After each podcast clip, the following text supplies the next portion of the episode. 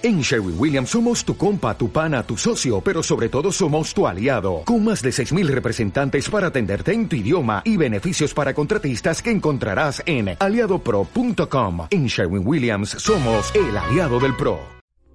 Esta es una producción de Grupo Fórmula. Encuentra más contenido como este en radioformula.mx. Muy bien, en el informe que ayer leyó, en el mensaje que ayer leyó, que no es el informe, sino es el mensaje político que acompaña al informe, que es una herencia ya no del neoliberalismo, es una herencia de, de la constitución de 1824, cuando México era una naciente república. El presidente no mencionó una sola vez cambio climático, calentamiento global. La única referencia que hizo a energías alternativas es cuando dijo que se están modernizando las plantas hidroeléctricas para reducir el uso de combustible y el carbón en la producción de electricidad. Nada dijo sobre energías alternativas como la solar, más, más aprovechamiento de la energía hidráulica, fuera de la que mencionó. Nada dijo sobre la energía eólica, ni de la energía nuclear. Para el presidente no existe una agenda que vaya a tratar de paliar los efectos de la contaminación, del cambio climático y del calentamiento global. Él dice que México ya va a cooperar nada más sin exportar gasolina, exportar petróleo, que lo único que se va a producir es lo que el país consume y no va a exportar una sola gota, lo cual, de acuerdo a los datos que hemos estado viendo, no es cierto, porque para que Pemex siga creciendo y el país no se quede en la lona, tiene que exportar petróleo para jalar divisas y más ahora que el turismo está en la lona. Y a mí me llamó mucho la atención lo que ocurrió, eh, eh, ahorita les voy a decir, eh, me llama mucho la atención que el viceprimer ministro de Irak y que también es ministro de Finanzas, el señor Ali Alawi, junto con el señor Faid Virol, que es director ejecutivo de la Agencia Internacional de Energía, hayan publicado en el periódico británico The Guardian una carta donde advierten sobre el inminente desuso del petróleo. No hay que olvidar que Irak es el quinto, es el quinto país con más reservas probadas de petróleo.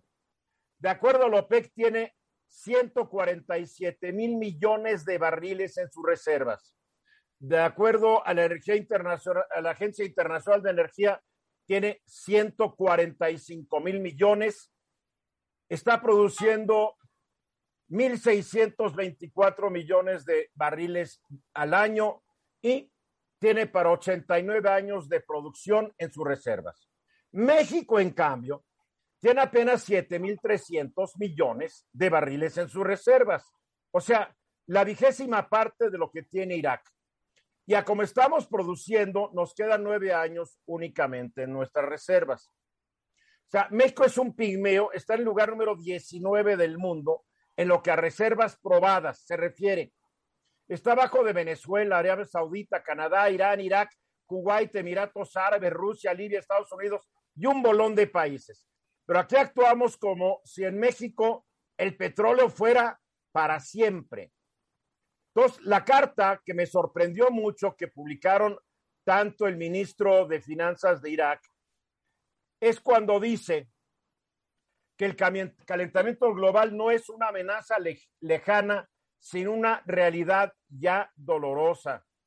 Las temperaturas en el mundo están aumentando más rápido que lo que se esperaba. Es esencial que las voces de Irak y países similares se escuchen en la conferencia sobre cambio climático COP26 en Glasgow este noviembre, porque es importante que haya transición de los combustibles fósiles hacia fuentes de energía más limpias. Dicen que los países que no se desprendan del petróleo y de la producción del petróleo van a ver cómo disminuyen sus ingresos, se van a perder medios de vida y van a aumentar las tasas de pobreza en esos países. Dice que hay oportunidades para la descarbonización al alcance de la mano. Al hacer uso, que el uso de la energía sea más eficiente en las industrias, el transporte y el sector de la construcción, los países podrían frenar la demanda descontrolada de crecimiento energético que están experimentando actualmente. El aumento de la eficiencia energética también tendría otros beneficios. Significaría que países como Irak o México no necesitarían tanto gasto en aumentar su nivel de suministro de electricidad y les permitiría crear nuevos puestos de trabajo en áreas como la construcción y el mantenimiento de edificios energéticamente inteligentes. Un informe reciente de la Agencia Internacional de Energía muestra que por cada millón de dólares invertido en eficiencia energética se crean hasta 30 puestos de trabajo. La energía renovable ofrece a los países la capacidad de construir un sector eléctrico más limpio y eficiente en lugar de depender de importaciones costosas y o de combustibles fósiles contaminantes. La política de este país, de este gobierno, es depender cada vez más de combustibles fósiles contaminantes.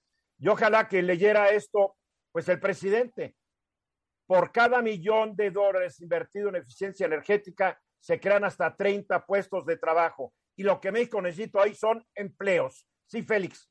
Fíjate, si un país depende del petróleo, es Arabia Saudita. Arabia Saudita se está desviando hacia el hidrógeno, pero Arabia Saudita ha preparado un plan completo para desligar su economía del petróleo. ¿Qué incluye el plan de Arabia Saudita? Incluye inversión en minería, en petroquímica, en manufactura, en comercio al detalle, al por mayor, en turismo, en salud, en finanzas, en construcción. ¿De cuánto es la inversión que van a hacer en los próximos 20 años? Dos billones de dólares. O sea, no están, o sea, no están invirtiendo en, en, plantas refinadoras ni estas cosas. Dos billones de dólares, ¿y sabes cómo? Desinvirtiendo de Aramco, que es la, la empresa petrolera de Arabia Saudita y la más grande del mundo. Además. Eduardo Sodi. Sí, Tocayo. Mira, eh, recordemos el, la cumbre del cambio climático, en la que el presidente López Obrador, pues lo que propuso respecto de cuál sería la estrategia de México para reducir todo este tipo de, de energías sucias, por llamarle de alguna forma, nada más habló de su programa Sembrando Vida. Es decir, aquí en México es claro que no existe una estrategia para cambiar a energías renovables y lo estamos viendo con la intención de seguir insistiendo en las reformas constitucionales para que tanto hidrocarburos como energía eléctrica sigan funcionando a base de las instituciones del gobierno que de ninguna forma van a generar estas energías limpias. ¿no? Y, a las empresas de que producen energía alternativa la están tratando como invasoras. O sea, están peor que Hernán Cortés en 1521 estas empresas para el gobierno retropriista que hoy tenemos en el país. Sí, Guillermo. Pues de, aquí salen varios mensajes. Número uno, para los temas de eh, eh, asuntos económicos, políticos, tecnología y ambientales, es un cambio muy interesante esto que se viene. Pero en lo que dijiste de que son 30 puestos de trabajo por cada millón de, dólares, considerando lo que va a costar dos bocas, ahí solamente se crearían 240 mil trabajos. Así de fácil. México va tarde en esto. Pues puede más la suspirar por tiempos idos y por las hazañas del Tata Lázaro que ver el mundo actual y la realidad contemporánea. Te quedan 10 segundos, Bernardino. Una recomposición de todo esto, Eduardo, urge para estar igual que los países avanzados, ¿no? Industrializados, así sin duda. Vale la pena leer la carta completa de estos dos árabes porque es la neta. Y aquí en México no agarran la onda. Lo siento, pero ayer estuvimos hablando contigo, Bernardino Esparza, sobre las leyes o las reformas constitucionales que pretende impulsar en el Congreso el presidente López Obrador. Tú también traes tu punto de vista, abogados al fin. Eh, no sé si tal vez estén de acuerdo o no de acuerdo, porque yo nunca he visto dos abogados que piensen lo mismo sobre el tema, como tampoco nunca he visto dos médicos que estén totalmente de acuerdo sobre un diagnóstico. A ver, Eduardo Sodi, platícanos. Sí, bueno, yo estoy analizando este tema desde primero la oportunidad perdida del presidente que tenía la posibilidad de haber presentado reformas no constitucionales, porque estas no se permiten, como bien decía, comentaba ayer Bernardino, eh, pero de aquellas reformas que el Congreso está obligado a eh, resolver sobre su iniciativa en plazos muy cortos. No se hizo. Entonces, lo que escuchamos ayer y que coincido en lo que se platicó en cuanto a que se van a tratar de hacer reformas a la ley eléctrica, o sea, las reformas constitucionales sobre esta materia eléctrica, pues estuve eh, revisando y recordando que actualmente ya hay amparos concedidos, ya existen los amparos concedidos por el juez segundo distrito a algunas empresas que los protegen de las reformas a la ley eléctrica. Y en estos amparos, el juez de distrito lo que hace, a diferencia de cuando inició este, este procedimiento que otorgó suspensiones para todos, el juez de distrito establece que concede el amparo nada más para las empresas que cosas, o sea, para las, las empresas que se fueron al amparo solicitaron el amparo, considerando el juez de distrito.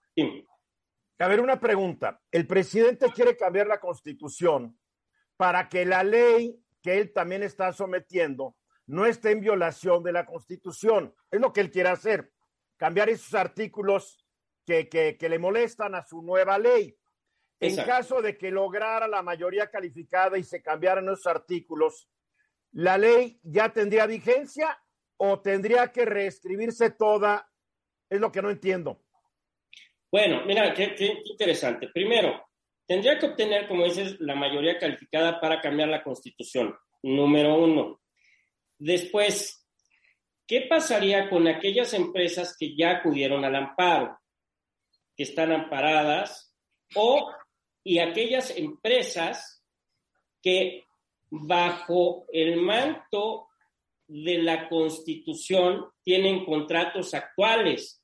no podrías aplicarle reformas constitucionales que hicieran que esas empresas perdieran sus contratos o fueran retirados, retiradas porque habría un conflicto de retroactividad, aún sea una reforma constitucional, pues los derechos ya adquiridos por estas empresas no podrían revocarse.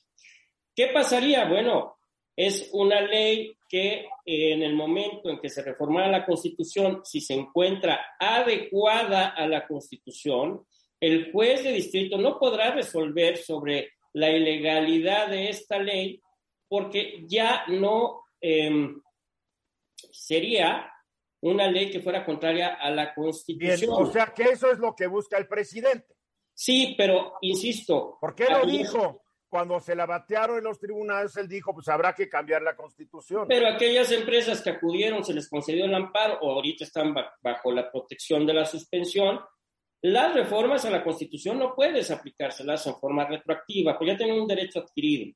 Ah, Entonces, probablemente para las nuevas empresas se retirará inversión extranjera que no querrá ponerse en riesgo, desde luego, ¿no? La única manera en que el, eh, eh, Morena con sus aliados puede conseguir la mayoría calificada es jalando a diputados del PRI para lograr esta mayoría calificada de 347.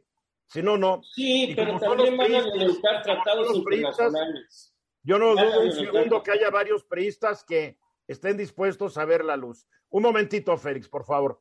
Ah, concluye tu presentación, mi querido Eduardo. Como, como se pretenden reformas constitucionales también en materia electoral, y el propio presidente estableció que podían reducirse el número de, diputados, eliminar los plurinominales, probablemente eso no sea adecuado. Pero si el número de diputados es sencillo y sobre todo, y voy a poner un tema, debería de establecerse que los legisladores tengan un mínimo de instrucción. Porque votan leyes. Votan leyes. No, estoy de acuerdo. ¿eh? Yo no estoy de acuerdo. No saben lo que votan. Yo he estado presente en sesiones, no saben lo que votan. Les pregunto. Pero esto hasta cuando tienen instrucción, Tocayo, les da la orden el líder y lo van a votar. Ah, bueno, entonces son bancas. Son bancas que no bancada. Son bancas. Pues son, bancas, siempre ha sido lo mismo. ¿Cuánto nos cuesta? Pero el problema de tu propuesta es que entonces vas a discriminar a mexicanos que por culpa del sistema no han podido obtener un mayor grado de escolaridad. No es culpa de ellos, es el Pero sistema. no es discriminación, porque estamos Claro hablando que lo de es. la naturaleza de la función. La Pero estás naturaleza de la discri- función es Son representantes del pueblo y ahí sí. Digo, ¿qué vas a mandar a una, una élite? Un, un, un- No, no, no, no, pero lo que debemos de entender es que es gente que debe saber y entender lo que está haciendo. Mejor entonces vamos a exigirle a los partidos que se pongan las pilas y lancen candidatos más preparados, ¿no? Pero eso nada más sería por decisión propia del partido, no porque Y creo que la decisión de los votantes es nuestra responsabilidad. Sé ver, que es un tema este, este no controversial. acabó ni la, ni la primaria o no acabó ni la pre Es un Yo tema decidiré si controversial. voto por él o no. Es un tema controversial, pero entonces empecemos con la edad para ser presidente. ¿Por qué para ser diputado 21 años, pero para ser presidente 35? O sea, también. Cambiemos sí. eso, estoy de acuerdo. Entonces, pues que Porque ser cualquiera. presidente a partir de los 18 años y diputado y senador, porque a esa edad, a esa edad ya eres ciudadano. Ah, no, claro. E- Eres ciudadano, pero son cargos que vas a emitir leyes, vas a votar para que una ley tenga un efecto de índole general a la población. Debes de entenderla, debes de conocerla, porque están votando sobre ella. Ah, y otra acuerdo. cosa, otra cosa, ver, debería de Eduardo. Eduardo, De acuerdo a un estudio de la nueva legislatura en la Cámara de Diputados, tienen experiencia legislativa el 84% de los diputados del PT, 63% los del PAN, 63% los del PRI, 53% los del Verde, 53% los del PRD y Morena y 52% de Movimiento Ciudadano. Es un, ya, ya es algo, ¿no? Ya tiene más No, esa experiencia. experiencia legislativa es estar viviendo el presupuesto por tantos años. Tiene tantos años de diputado, tiene tantos años de legislador. Bueno, algo tuvieron que aprender, digo, dales chance. Sí, alzar la mano, ah, no, a picar el botón, porque ahora es con botón, ¿no? Pero eso es tema para otro día que podemos discutir si sí o si no. Yo me opongo totalmente. Pero en fin, concluye, por favor. Bueno, entonces, pues estamos esperando las propuestas del, del presidente. En materia eléctrica va a ser muy difícil, se van a violentar eh, protocolo de París, lo violentarían. Entonces yo veo muy difícil que se forme el constituyente para reformar la constitución y volver a dejar el 28 igual que como estaba antes de diciembre de 2013. Bueno, Prácticamente. el protocolo de París que tiene que ver con el cambio climático, México lo suscribió y así como lo suscribió puede Sí. mandarlos por un tubo. Pero va a haber sanciones. Las sanciones pueden ser de múltiples especies económicas. Le va a afectar al país. Pues Claro, y además va a claro. afectar al bolsillo de los mexicanos, lo sabemos. Si no ¿Más? se tienen energías Bien. más limpias, más baratas. Félix. Y es que a eso iba yo, porque además, independientemente de los cambios constitucionales que pueda haber en materia de ley eléctrica, hay que contemplar que en el, tra- en el Tratado México, Estados Unidos, Canadá, se contempla la- eh, todo el tema de ley eléctrica y de ley y de energías renovables y que México tiene que cumplirlas sí o sí, o so penas este, que están contempladas en el tratado. Ojo que Canadá y México están formando un frente común para que dentro del TEMEC se le dé una interpretación menos estricta a estas cláusulas, ¿eh? Porque Estados Unidos, que es el grandote, quiere imponer sus reglas y Canadá y México están haciendo un frente común para negociar. Oye, no hay que ser tan exagerados. Vamos a ver en qué acaba. A ver, Bernardino, Y todos los cambios constitucionales en materia eléctrica, Eduardo, a partir de este momento que se aprueben en, en el Congreso, tendrán que ser nuevas reglas, porque si se vuelve a establecer con lo anterior o se vuelve a tratar de violentar algún tipo de derecho, van a ser impugnados, por supuesto, ¿no? Con las leyes secundarias en, en consecuencia. Entonces, todo esto pues va a ser nuevo. Todo lo que ya está ahorita, pues ya eh, se tendrá juzgado o ya se ha juzgado y ya es cosa, digamos, antigua. Lo que empiece de aquí en adelante es nuevo y otra vez podrán venir amparos, etcétera, etcétera, si no hacen bien las cosas. para concluir, 20 segundos, Guillermo. Yo creo que es muy interesante lo que tocamos en el, en el, en el eh, segmento anterior. Para esos cambios en la reforma eléctrica vale bien la pena leer la carta que, que citaste porque puede dar cambios interesantes. Ah, eso no- si no lo haya escrito Benito Juárez o Lázaro Cárdenas, no le van a hacer caso. Para concluir, Eduardo, cinco segundos. Bueno, pues hay que estar pendiente de estas reformas y hay que participar. después de la hora y me da mucho gusto darle la bienvenida una vez más a este programa al director de Buró Parlamentario, Sergio Bárcena. Hola Sergio, ¿cómo estás? Hola Eduardo, muy bien, muchas gracias, buenas tardes. A ver, danos una explicada muy breve de qué es Buró Parlamentario para que la gente sepa lo que ustedes hacen. Claro que sí. Eh, Buró Parlamentario es una organización de la sociedad civil que está encargada de darle información a los ciudadanos sobre quiénes son y qué están haciendo sus diputados federales. Eh, estamos ahorita eh, reconfigurando la página para que ya en unos cuantas semanas eh, tengamos la, nueva disposición de una página mucho más amigable y fácil de navegar que la que teníamos anteriormente. Y acaban ustedes de sacar su primer reporte que ya quedó obsoleto. quedó obsoleto el primer día del Congreso porque ya vimos las marrullerías, las trampas, digo, ya vimos todo. Eh, ustedes sacan su reporte 65 legislatura de la Cámara de Diputados, 2001, 2021-2024, paridad total, legislador reelectos y gobierno sin mayoría en la Cámara de Diputados. Explícanos qué es lo más importante de este reporte. Eh, pero como dices, no nos duró ni un día el gusto porque lo que hacemos es que eh, dividimos por bancada cómo quedó distribuido y ya tenemos los primeros cambios de bancada que ahorita comentamos de ellos. Nos dimos cuenta de algunas cosas. Eh, hay una, hicimos un, ejercicio de ver cómo se podrían construir las mayorías. Y la única forma en la que se construya, eh, ningún partido tiene por sí mismo una mayoría calificada de dos terceras partes. Pero eh, la única forma en la que eso se podría conseguir sería con la siguiente combinación. Morena más verde más PT más PRI. Esa sería la única, dado que con el PAN es muy complicado que se diera esa coalición, esa es la única forma en la que se pueda construir una mayoría calificada. De no lo veo muy difícil, ¿eh? Antes de, en el corte estábamos hablando, los de la mesa, dijimos, oye, los del PRI, la mayoría tiene unas colas más largas que lo que es esta pantalla, y por ahí los van a presionar. Oye, mira, me encontré este negocio que tienes, oye, me encontré esto. Y vas a ver que en el PRI, del PRI, van a tratar de sacar los votos para tener la mayoría calificada. Mire, eso, en eso tienes razón, pero tendrías que tener a los prácticamente a los 70 diputados y diputadas del PRI, con todos con cola. Entonces, no creo que los 70 tengan... Creo que necesitas, necesitas 59 de los 70, ¿no? Sí, con eso da para estar rayando. Entonces... Pues con eh, eso da, ¿eh?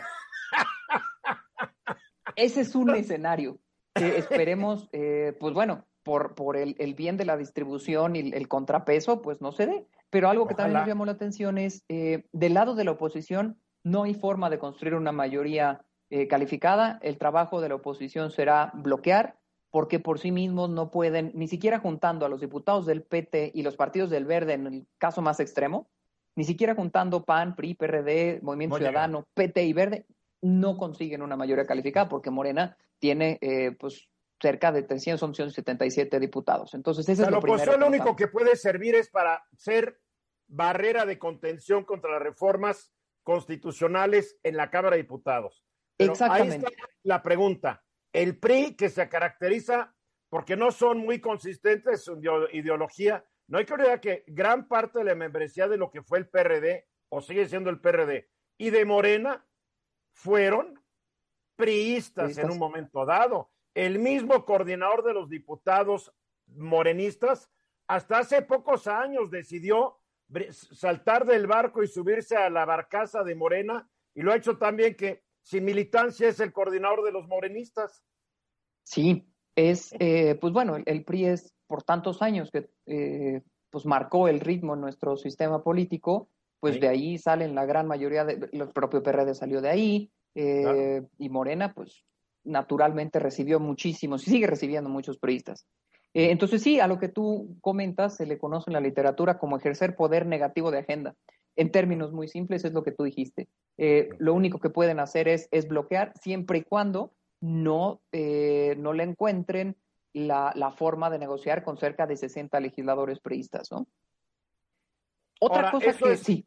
A ver, otra cosa, dinos, otra cosa, dinos. Eh, eh, volviendo a esto, otra cosa que notamos también eh, en este primer día de sesiones es que ya tenemos a los primeros chapulines. O sea, no pasó ni un día y ya hay tres chapulines. Eh, el único que afecta la distribución, y lo hace mínimamente porque es uno solo, es un cambio del PT al PRD, que es el diputado Francisco Huacus de Michoacán. Eh, él es el, el, único cambio que se da de la 4T a la oposición. Pero el otro cambio que hubo, que es, ah, por cierto, los dos que te voy a decir son reelectos, ya habían estado en la 64 legislatura. Fíjate. La diputada Olga Julián Elizondo, ella es de Tamaulipas y se cambió del PT a Morena. Eh, por cierto, ella ya se había cambiado del PES al PT en 2019, entonces va por su segundo brinco. Y tenemos un diputado también reelecto que pidió licencia el primer día porque él va a estar eh, pues encargado de los programas sociales en Nayarit, él es Miguel Jarero Velázquez de Morena. O sea que empiezan a... El mismo Morena quiere debilitar al PT, porque la verdad es que el PT se ha visto de repente demasiado independiente, ¿no? Mira, la, la legislatura anterior lo que se buscó no fue tanto debilitar al PT, al contrario, cuando se iba a definir la mesa directiva del segundo y el tercer año, muchos legisladores del PES e incluso algunos de Morena se cambiaron al PT para que el PT fuera la segunda fuerza eh, partidista más importante en la Cámara. Entonces, ahorita yo no, no encontraría que se quiera debilitar al PT. El PT eh, jaló bastante con Morena, solo hubo una votación del año, de la legislatura pasada en la que el PT no jaló con Morena, que fue, y por eso la perdieron, por cierto, que fue para reducir el, el, presupuesto de los partidos políticos. Pero fuera de eso, el PT votó todo junto con Morena. Pero un petista muy influyente, que es Gerardo Fernández Noroña, se la pasaba criticando al presidente. Nada más que votaba en el sentido del presidente o, o en el sentido de Morena. O sea, sí podrías haber hecho críticas, pero finalmente lo que para nosotros cuenta es su voto. Y su voto claro, siempre fue muy disciplinado. Bien. Eh, comparando esta legislatura en términos de chapulines con la anterior, no vamos tan mal. Para el primer día, me acuerdo hace tres años, el primer día de la 64 legislatura, eh, ya había cerca de seis o siete cambios, seis o siete chapulines. Wow. Me, me, acuerdo que fueron dos del PAN que se declararon independientes y cinco del Verde que se pasaron a Morena casi casi el primer día por el tema del permiso, de la, la solicitud de, de, de, permiso que había pedido el, el gober, entonces gobernador eh, de Chiapas, del Partido Verde, en el Senado, y entonces esa negociación le costó al Verde cinco diputados. Entonces ahorita no vamos tan mal, pero pues ya empezamos con Chapulines, ya empezamos mal. Ahora, ¿cómo ves la, la mesa directiva y la Junta de Coordinación? Miren, la Junta de Coordinación también hubo algo que nos llamó mucho la atención, Eduardo, y es, tenemos la primera legislatura de la paridad, es histórico, 250 hombres, 250 mujeres, pero hay algo que caracterizó a la Junta de Coordinación Política. Si tú te fijas, eh, encontramos dos cosas. Exactamente. Ni una mujer y todos plurinominales. Entonces, las élites de los partidos, pues naturalmente han colonizado ese espacio de gobierno, el más importante de la, de la Cámara, pero además han sido puramente hombres. Esto nos deja pensando algo. Esperemos que en los primeros días de la legislatura de aquí al 30 de septiembre, cuando se estén repartiendo las presidencias de comisión, se tome en cuenta que la Cámara es 50-50 hombres y mujeres y, no se reparta principalmente hombres como ha sido históricamente, ¿no? Porque no solamente la Junta de Coordinación, también la, la, la, las, eh, los líderes de cada partido son puros hombres. Um, o sea, ¿Sí? además, yo veo, esta, yo, yo veo esta Junta de Coordinación y hay unos verdaderos impresentables. El mismo presidente de esta junta, que es Rubén Moreira, de, del PRI, que dejó mucho de qué hablar cuando fue gobernador, que le heredó el cargo de su hermano. Alberto Anaya, que lleva años ahí en el PT y también de dudosa reputación. Jorge Romero, que dejó muchos escandalitos cuando fue delegado en Benito Juárez. O sea, ayer comentábamos sobre esta encuesta que sacó Reforma por cuáles, por cuáles aspirantes a la presidencia nadie votaría y nadie votaría entre el 57 y el 62% decían que por ninguno de ellos. Sí. O sea, son las mismas caras que no han dado resultados en los últimos 30 años. Y en buena medida se explica porque, como tú lo dices, la, la Junta de Coordinación está conformada, eh, son delegados de los partidos. Entonces, al partido lo que le importa no es poner a gente presentable, no es poner al legislador más experimentado, sino legisladores y cuadros dóciles que ya tengan cierta experiencia y equipos que lo respalden para poder sacar adelante. Un, un coordinador lo que tiene que hacer es garantizar la unidad y la cohesión adentro del grupo parlamentario. Ese es su objetivo. nos queda un minutito. ¿Cómo ves el, cómo ves, cómo nos va a ir con esta legislatura 65? Mira, hay algo positivo. Eh, estamos teniendo la mayor cantidad de legisladores experimentados que en ninguna legislatura desde 1997. Llegamos casi al 60% de diputados y diputadas que ya tienen algún tipo de experiencia legislativa. Eso es algo ahorita discutí eso con Eduardo y nos decía que en una experiencia legislativa que tienes levantar la mano cuando les dice Pero bueno, es, es algún tipo de experiencia. La legislatura pasada es la legislatura más inexperimentada que hemos tenido en, toda la historia. Entonces, creo que eso nos da cierto capital político. Esperemos que se use y que los que se estén religiendo o que tengan esa experiencia eh, se aproveche. Sergio Bárcena, director del Buró Parlamentario, mil gracias. Exactamente 16 minutos después de la hora. Mucha gente pregunta, ¿cómo pueden hacer que sus hijos menores de 18 años sean vacunados contra el COVID. Porque este país y su absurda política frente al COVID, que nos ha dejado más de 600 mil muertos, insisten en que la variante lambda, eh, eh, la delta, perdón, porque ya está la nueva, la, MU, ya empezó la MU, pero la, la, delta dice que no afecta a niños, que se lo digan, se lo digan, preguntan a los médicos que cada día ven más niños hospitalizados por el COVID.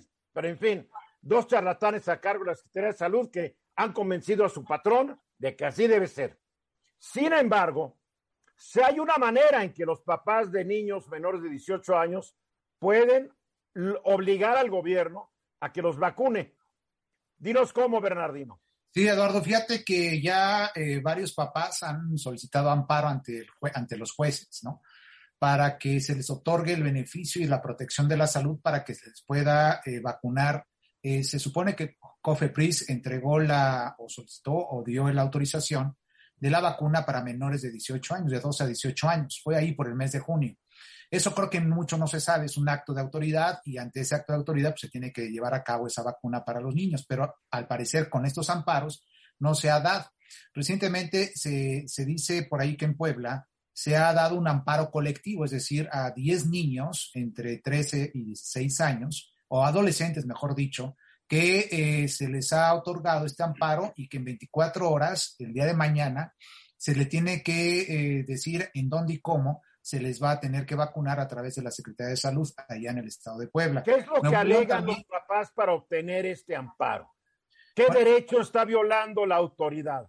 Uno de ellos, Eduardo, es que es el derecho a la protección a la salud. El otro es el interés superior del menor, ¿no? Que es un derecho sin duda muy elemental. Y dentro de varios argumentos que vierten ellos es justamente que si son potencialmente, pues los niños eh, eh, pueden ser contagiados, ¿no? De esta, de esta enfermedad y por ende, por consecuencia, corren peligro la vida. Entonces, otro de los derechos es la protección a la vida. Y esto no se puede evitar, no se puede quitar por un acto que se diga por parte de las autoridades que solamente inclusive a los menores que tienen alguna enfermedad o un padecimiento se les va a, poner la vacuna. ¿Por qué, Eduardo? Porque entonces también están siendo discriminados por la, por la edad y por la condición de la salud en un momento determinado. O sea que aquí no vale el argumento absurdo que dio el subsecretario de salud, cuyo nombre prefiero no pronunciar, de que dijo, ay, nomás se enferman el 0.00 no sé cuánto de los niños el problema es que ese 0.00 y pico sea tu hijo, ¿verdad? Efectivamente, Eduardo. Yo siempre he insistido, la vida es la vida de una, de una persona y de muchas. O sea, no se tiene por qué decir, no importa, se mueren muy poquitos. Eso no se tiene es que Es casi lo que dijo este animal. Van a morir poquitos, no se preocupen. No, no, no, no eso, eso no se muy bruto para decir eso, ¿eh? De plano. Y creo que estamos, por supuesto, eh, dentro de nuestra constitución, está muy claro estos derechos. Y la pregunta es esa, ¿por qué se tiene que llevar a proceso, al amparo? ¿Por qué el juez tiene que decir sí, efectivamente sí? ¿Por qué los padres están angustiados para poder procesar un amparo, etcétera, etcétera, etcétera? Y el costo que les genera, no sé cuánto cuesta este amparo, pero les genera un costo, sin duda, para poder eh, obligar a la autoridad que a los niños se les ponga la vacuna, por ejemplo. ¿Cuánto nos cobrarías por un amparo así, Eduardo? No, no, obviamente no, cobraría. Yo, si fuera necesario, no cobraríamos. Si hubiera gastos, hubiera gastos se cobrarían gastos, pero no, no, no cobraríamos. Hay, hay, hay un punto que la mayoría de los abogados que agarran este caso lo están haciendo pro bono, ¿no? Sí, sí, claro, sí, desde luego, así, así pienso que debe ser. Hay un punto que es aberrante, que hay autoridades que en contra de estas suspensiones que se otorgan y por el efecto de la suspensión se va a poner la, vacuna, se han ido a impugnar estas resoluciones de, las, de los jueces. Y una, una de las razones es que dicen que la autorización de COFEPRIS para vacunar a los niños de 12 a 17 años eh, es nada más para aquellos niños que necesitan una segunda dosis porque la primera ya se les puso en Estados Unidos. O sea, es absurdo, es ridículo, es aberrante, es criminal. Porque además existen las vacunas, ¿no? Sí existen, si hay el número de vacunas, es información oficial. No podría la autoridad eh, negarse al cumplimiento de una resolución así diciendo que no hay las vacunas necesarias, ¿no? Sí existen. Bien, eh, Félix. Bernardino, estos amparos hablan sobre alguna vacuna en particular. Sabemos que Pfizer se está administrando para niños, sabemos que en el caso de Moderna en Estados Unidos se está aplicando para niños y que ya hay Moderna en México. ¿Estos amparos hablan sobre alguna vacuna en particular? La que, eh, la que se debe de aplicarse de acuerdo a las autoridades es la Pfizer, ¿no? Y sobre eso se tiene que hacer y la Secretaría de Salud tiene que aplicarlas. Las haya o no las haya, porque es una decisión judicial. Si no le ejecutan esa decisión judicial, pues tienen problemas la propia autoridad y en ejecución de la propia sentencia puede haber destitución inclusive de la propia autoridad e inclusive arresto por no cumplir con la sentencia de amparo. Hijo, ¿cómo me gustaría ver a dos que tres ahí tras las rejas? A ver, a ver, Guillermo. Creo que, que todos estas, eh, estos recursos que está presentando en muchos parte de las políticas tan erradas que se han tenido, ¿no? Mientras podemos ver que en otros países se utiliza la infraestructura de la de la iniciativa privada para que las vacunas puedan llegar. Aquí en México están restringidas eh, al gobierno o a, las entidades públicas. Y otra más, cuando veo el, noticiero y dicen cuántas se han suministrado, me impacta el número de cuántas están en reserva. dices, oye, ¿cómo es posible que haya tantos millones y millones de vacunas que están en reserva y que no sabemos en qué momento van a llegar, cómo van a llegar, etcétera, ¿no? Yo quiero imaginarme que por problemas logísticos fundamentalmente, yo creo que de repente tal vez la Guardia Nacional y el Ejército los tienen tan ocupados haciendo otras cosas, deteniendo migrantes, construyendo aeropuertos, administrando aduanas, pues que ya no se dan eh, el tiempo para lo que es las vacunas. Me quiero imaginar que los hospitales están empezando a tiborrarse de enfermos, que el personal médico ya no puede salir como salía antes, aplicar vacunas. No lo sé, porque el gobierno no da respuesta. Y cuando el presidente dice que 60% de la población está vacunada, no es cierto. Se han aplicado casi 60 vacunas por cada 100 habitantes, que no es lo mismo. No es lo mismo. ¿Qué más, Bernardino? Pues sí, Eduardo, sin duda tiene que hacerse este, esta ejecución, se tiene que aplicar. El día de mañana, en el caso de Estado de Puebla, es lo que se comenta. Vamos a ver si efectivamente la autoridad tiene la capacidad para hacerlo y la obligación que tiene que hacerla en su momento para vacunar a los niños, porque ya hay una decisión judicial. Se dice que el resultado del amparo le da a la autoridad, en el caso de la Secretaría de Salud del Estado de Puebla, 24 horas para ejecutar eh, este, este, esta vacuna ¿no? en los menores. Son 10 en este caso. ¿Qué pasa si no lo hace? Tú dijiste, había desacato, pero ¿y, ¿y? Sí, puede haber la destitución inclusive de la propia autoridad. Habría que ver la resolución del amparo, cómo viene, que es lo más seguro que pueda venir de esa manera si no, aquí también está Sodi, seguramente lo ratifica lo que estoy diciendo en esa ¿Cuál parte. Es la cuál, es la última vez que hubo un, caso de estos? Eh? Eh, eh, la última vez, bueno, ahorita de lo que está ocurriendo en Oaxaca, hay otros, o ha habido otros en Nuevo León, hay otros en, en, Puebla, en este último, y eso pues se está dando, y creo que hubo todo, otro en Baja California, Eduardo. Es decir, son muy pocos realmente, pero sin embargo los ciudadanos tienen todo el derecho para ampararse y, proteger la salud de sus menores. ¿no? Ok, nomás quiero aclarar del 60%, porque alguien ahorita me mandó un WhatsApp. Se han aplicado 66 vacunas por cada 100 habitantes, hombres, mujeres y niños. Para lo que es la población mayor de 18 años, se ha vacunado casi al 45% de la población. Y han recibido vacuna completa apenas el 27%. O sea, es como se manejan los números, pero para que quede claro, el presidente usa un número, pero está hablando de población total. El número que hay que tomar en cuenta actualmente es el número de personas mayores de 18 años, que es como lo están haciendo todos los países del planeta Tierra, porque además la población de la mayoría de los países que está siendo vacunada es mayor de 18 años. Entonces, todavía falta, todavía falta, porque ante la, ante la Delta, la protección te la da tener vacuna completa. Si tienes nomás una de las dosis, cuidado.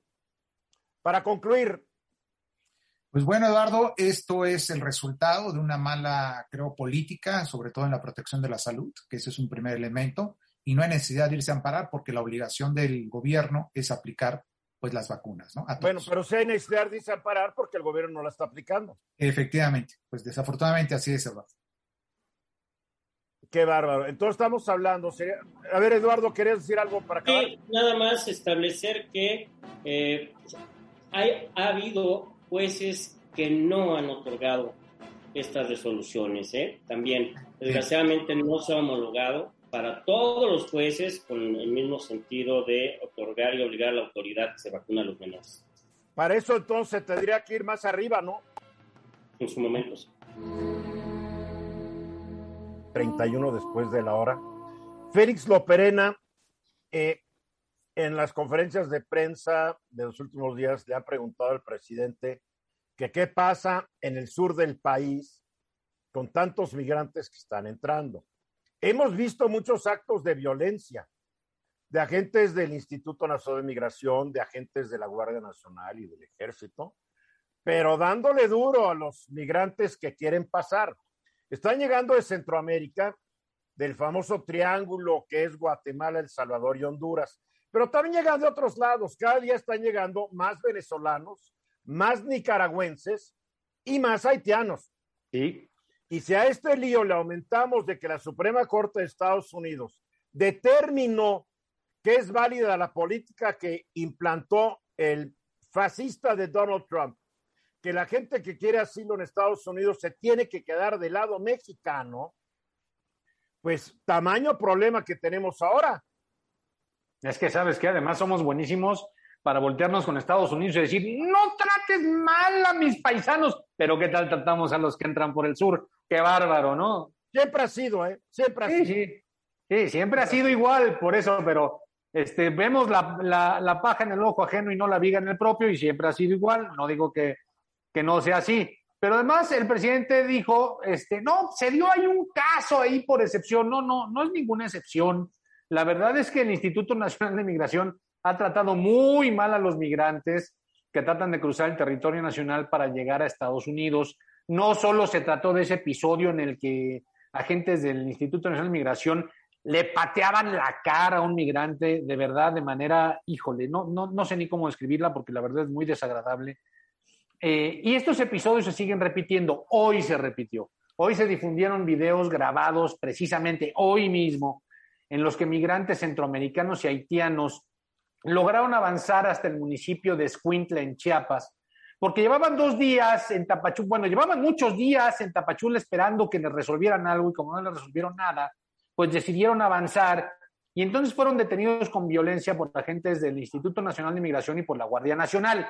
Esta era una caravana de migrantes que salió, como decía yo, de Tapachula, les hicieron un operativo y entonces algunos lograron pues, escurrirse por unos sembradíos, pero otros no, y en el video se alcanza a ver a una mujer eh, presumiblemente haitiana inconsciente mientras los niños lloran. La verdad son escenas desgarradoras para quien lo quiera ver, porque además, pues no huyen este, por, por ahora sí que por obra y gracia de, que se les antojó, sino porque por necesidad, ¿no? Y entonces el tema es que, que, pues no había trámites, los tienen hacinados en, en, Tapachula, hay bebés, hay menores de edad y pues deciden tratar de encontrar mejores condiciones para su vida. Tan solo el año pasado. el problema está complicando y te voy a decir por qué. Porque además de los que huyen porque no hay trabajos o porque eh, tienen hambre o porque tienen persecución, porque hay violencia, ahora hay un nuevo tipo de migrantes. Y lo estaban pasando, no sé en qué cadena, la BBC, no sé dónde, donde son migrantes que sí tenían trabajo en su país, pero que decidieron que se van a ir a Estados Unidos para ganar más dinero. También. Sí, claro. Entonces, eso complica el problema. Son, es multifactorial. Pero uno puede entender que la gente escape del hambre, de la miseria, de la violencia, pero que se estén escapando porque tengo chamba, pero quiero pagar, ganar más, lo puedo entender, pero complica mucho el problema esta gente. Claro, claro, pero además llegan estaciones migratorias hacinadas, no hay dinero, porque además, déjame decirte, el presupuesto no alcanza. Tiene el Instituto Nacional de Migración 1.600 millones de pesos, que si tú lo, si tú lo pasas a dólares, son 80 millones de dólares para un año que obviamente no alcanza. Y no, alcanzaría. Aunque lo duplicara, triplicara, no va a alcanzar. Así es. Ahora, tan solo el año pasado la Comisión Nacional de Derechos Humanos, que además encabeza una, una incondicional del presidente, abrió 2.339 expedientes en materia de derechos humanos en temas de migrantes. La Federación Mexicana de Organismos Públicos de Derechos Humanos reportó hasta abril de este año, es decir, el primer trimestre, la desaparición de 2.000 migrantes en territorio nacional. La Oficina en México del Alto Comisionado de las Naciones Unidas para Refugiados, la ACNUR, la Organización Internacional para las Migraciones, la Oficina en México del Alto eh, Comisionado de las Naciones Unidas para Derechos Humanos, le están pidiendo a las autoridades mexicanas respetar los derechos humanos de los migrantes. ¿Por qué? Pues porque estos videos se hicieron virales y se están viendo en todo el mundo. Y entonces le están pidiendo, le pidieron al gobierno mexicano, y cito textual, se deben tomar en cuenta los informes sobre uso de la fuerza, los protocolos de actuación, la cadena de mando y las órdenes operativas. Y lo primero que yo me pregunto es, ¿sí hay protocolos? ¿Sí están capacitados los agentes? Porque por lo que se ve en los videos parece que no hay ni protocolos, ni capacitación, ni nada de nada. ¿Cómo? Se nos han jurado y perjurado que les dan clases de derechos humanos. Igual que los gorilas de la Policía de la Ciudad de México que llega y le pega alcaldes. Fíjate, Amnistía Internacional está ejerciendo presión para que el gobierno de México acepte desmilitarizar la seguridad en la frontera sur de México después de estas imágenes.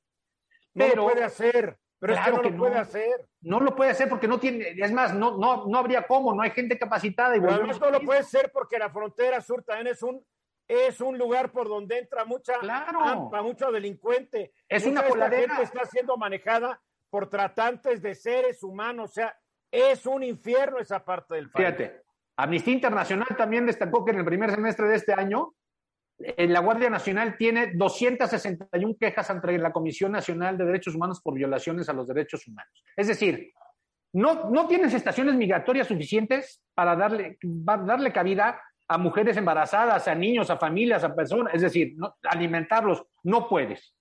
No puedes controlarlos. No puedes pero ya, ya, ya, estamos cayendo en la duplicidad. No, pero no, no, puedes darle, darle, tránsito hacia el norte del país, porque además en el norte del país tienes el problema de que espérense aquí mientras se, este, esperan su juicio en Estados Unidos. Pues tienes un problema gigantesco. En la frontera norte, miles.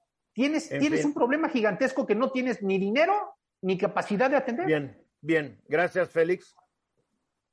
Guillermo. Oye, oye, Félix, ¿y qué, tendríamos que hacer como país o como gobierno o Secretaría de Relaciones Exteriores para poder, eh, siendo un, un, país que retiene a, esta, a este grupo de, de personas que están en tránsito hacia Estados Unidos, para que podamos tener los, eh, los fondos o los recursos y atender de mejor forma todo esto y no se nos ocasione un, problema social gigantesco. De entrada lo ve gobernación, porque el Instituto Nacional de Migración es parte de la Secretaría de Gobernación. Y de entrada requeriríamos, pues mira, es que los, deja tú tres, como decía Eduardo, tres veces los recursos tampoco alcanzarían. Se requiere mucho más recurso, capacitación, instalaciones, este, participación. Es un problema, mi querido Guillermo, que están viviendo todos los países del mundo. Italia no tiene dinero para tanto migrante, Francia tampoco, España tampoco. Eh, por favor, esto es un lío global. Bernardino. Sí, sin duda, Eduardo, el presupuesto, siempre se ha discutido que no hay presupuesto. Hablaba Félix que 80 millones de pesos, ¿no? De, dólares. De dólares, perdona. Bueno, pues dentro de esos 80 millones de dólares se necesitan efectivamente cumplir cabalmente con los protocolos, por ejemplo, los protocolos de salud, cómo llegan los migrantes, ¿no? ¿Cómo los van a atender? qué, eh, qué medicamento inclusive les pueden dar al principio para poderlos atender, cómo los van a recibir, porque entonces está rompiendo justamente todo ese tema respecto a la salud, independientemente de cómo vengan en otras circunstancias sociales, eh, políticas de su, de, su, de su país, pero la primera atención es ver la salud del migrante. Una vez vista esta, entonces se le pregunta o se entiende. Recursos, recursos otra vez. Recursos otra vez, Eduardo, pero eso tendría que ser. Es que no hay que olvidar que cuando empezó el problema hace un par de años, el presidente López Obrador dijo que vinieran a México, que no había problema. Aquí se les iba a dar vivienda, educación, salud y empleo. El problema es que hay millones de mexicanos que no tienen vivienda, salud, educación y empleo. Ahí está el problema.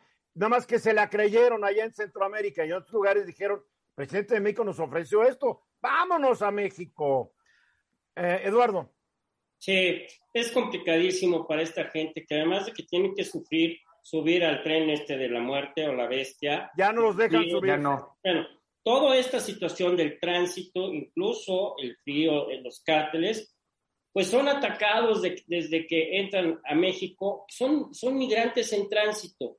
Y quiero recordar nada más lo que hace pocos días Angela Merkel dijo Merkel en, Alemania, migrantes que lleguen a Alemania son alemanes, aunque tengan nombres que suenen extraños. Claro, no más que Angela Merkel, lo que le va a costar eso es que parece que la oposición se va a quedar con el cargo de canciller ahora que ya se va. Se paga el precio, no, la gente no quiere más. La son gente no quiere más migrantes. Son formas. Pues sí, pero ni modo, la política también impone. Concluye, Félix. Ya no pues además suma el COVID. Diez años ya en el cargo cumplió el actual presidente de, presidente, director ejecutivo, vamos a traducir el título, de Apple, el señor Tim Cook, hace 10 años. Eh, él fue el sucesor de, de Steve Jobs cuando Jobs renunció al cargo sabiendo que ya se iba a morir. Aquí, aquí la cosa, mi querido Guillermo, es que había grandes dudas en torno a Tim Cook. Sabían que era un cuate muy capaz, pero él no tiene, nunca lo ha tenido, el genio creativo de Steve Jobs. Y el hecho es desde que él está a cargo, lo que hemos visto son nuevas versiones de lo que dejó Steve Jobs, del reloj, del, del, del iPhone, etcétera, etcétera. Pero no ha salido en estos 10 años, que yo sepa, ese gran producto revolucionario que tal vez sí se le hubiera ocurrido a Steve Jobs. Sin embargo, sin eso, Apple le ha ido de maravillas. Así es, tal cual. Cuando, cuando Steve Jobs fue ya, eh, eh, estaba en sus últimos eh, meses y sabía que tenía un cáncer de páncreas, el cual no le permitiría seguir al frente de Apple, tuvo por interino a, a, Tim Cook y luego ya lo nombró su sucesor. Y bueno, sobre él había muchas dudas. Lo que sí quedó claro es que la duda en el tema de innovación, que hasta el momento es algo como tú bien mencionas, que es, no es su fuerte, pero también hay que ser eh, justos. ¿Cuántos Steve Jobs ha habido? ¿Cuánta gente ha tenido ese nivel de innovación, de visión, de, de ponerle tanto detalle, etcétera, tanto al proceso como al producto, como al lanzamiento, como a la presentación, como a todo donde influyó Steve Jobs? Pero Tim Cook ha hecho bastante buen trabajo y tiene quizás a la empresa por muchos años dentro de estos 10 mejor valuada en el mundo. Y bueno, eh, hay, una serie de cosas interesantes, ¿no? En, los equipos que recibió como herencia, que son el iPhone, el, iPad y, las Macs, no hay tanto cambio. Y lo que pone él al frente como la eh, parte de la herencia de, su gestión es el Apple Watch, que si bien ya lo traía eh, Steve Jobs en la mente, él lo pudo lanzar. Los... No se te escucha, Eduardo. Perdón, se desconectó a mi micrófono. A ver, el Watch es un mini tablet. El Watch era, era, fíjate cómo salió, eso es interesante. Era un iPod chiquitito que alguien lo traía en la muñeca y de ahí descubrieron que podían llegar al, reloj. O sea que el invento fue de Steve Jobs. El invento fue el que, el que se lo puso en la muñeca realmente, pero el que lo sacó al mercado fue este hombre. Él, hizo los AirPods, el, el, HomePod, el Apple TV, la cuestión de los contenidos, etcétera, lo que es el, tema financiero, la tarjeta de crédito que no hay en todos los países. Mejorar los temas operativos y algo muy interesante, el chip M1, que permite que, las, que, que sea un equipo bastante más eficiente, en, con menos espacio en, en, la tableta principal y donde las aplicaciones en los distintos dispositivos puedan convivir. Pero, y aún, oye, y aún mucho mayor costo. No tú tanto. no lo vas a decir porque tú eres un vendido de Apple. No tanto. Pero, oye, Ahí está el sitio de Apple y se puede ver. Lo que hoy te cuesta un, un, un Air con su M1, ¿sabes qué? No más millonarios como tú. No, no, no. Si, si, si uno entra al sitio de, de, de, la Apple y compara, porque todavía hay mismos equipos con los dos chips, es más barato con el M1. Y ese quizás es un legado interesante. Le dio Falso la vuelta. Oye, lo que cuesta un teléfono. Yo recientemente estuve en la página. ¿Perdón? Yo recientemente estuve en la página y es más caro el que trae el chip M1 que los de la generación anterior. Bueno, es más caro. Tal vez tuviste el, el, el de M1 que no trae nada más. Claro, así sí. Es, es como comprar el coche austero. Ah, está, sí. Luego te mando las páginas. la- la- No, no la- es necesario, yo la tengo. Yo Bueno, la ok. tengo. Ahora, eh, si Oye, comparamos. Félix, ve el fanatismo de alguien por una No, marca. no, no, es que yo tengo la, la, la prueba, ¿verdad? No, a- a- ¿A poco no parece que está en la nómina de Apple este Sí, señor? sí, no, yo no, creo que no, sí está, ¿eh? No, oja- ojalá. Nunca, mira, yo le he mandado información de Android. ¿Sabes cuándo la ha dado? Nunca. Otros.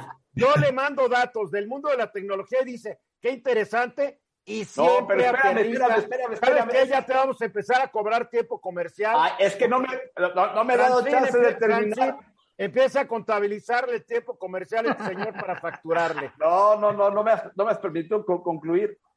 Pero comparando favor. las gestiones, esta gestión ha tenido más turbulencia que la de, que la de, de- de Steve Jobs. ¿Por qué? Porque hay temas de privacidad, privacidad, seguridad, hay temas legales y hay temas relacionados con leyes antimonopolio. Y aquí viene lo que tú me hiciste favor de, enviar.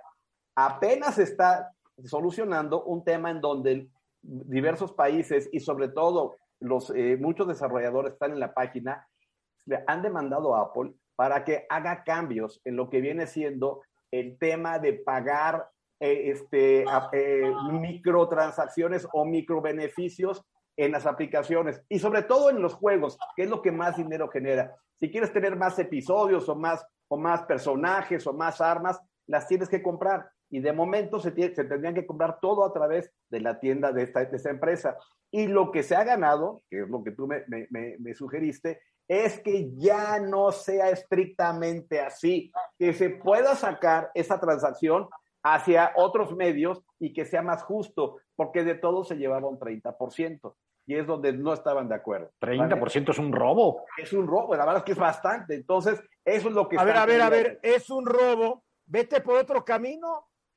Ya, ya se abrió el camino, pero antes no se dejaba, ahora ya se abrió el camino. Bernardino, ¿tú querías comentar algo? Eh, yo quería ver porque la tecnología sin duda avanza, ¿no? Apple también ha Te avanzado. iba a mucho. ofrecer sus servicios de defensoría para cuando te llegue la factura. Sí, le vamos a ofrecer ahí. Un amparo. Un amparo. Te pasamos la Ay, factura, estimado Guillermo.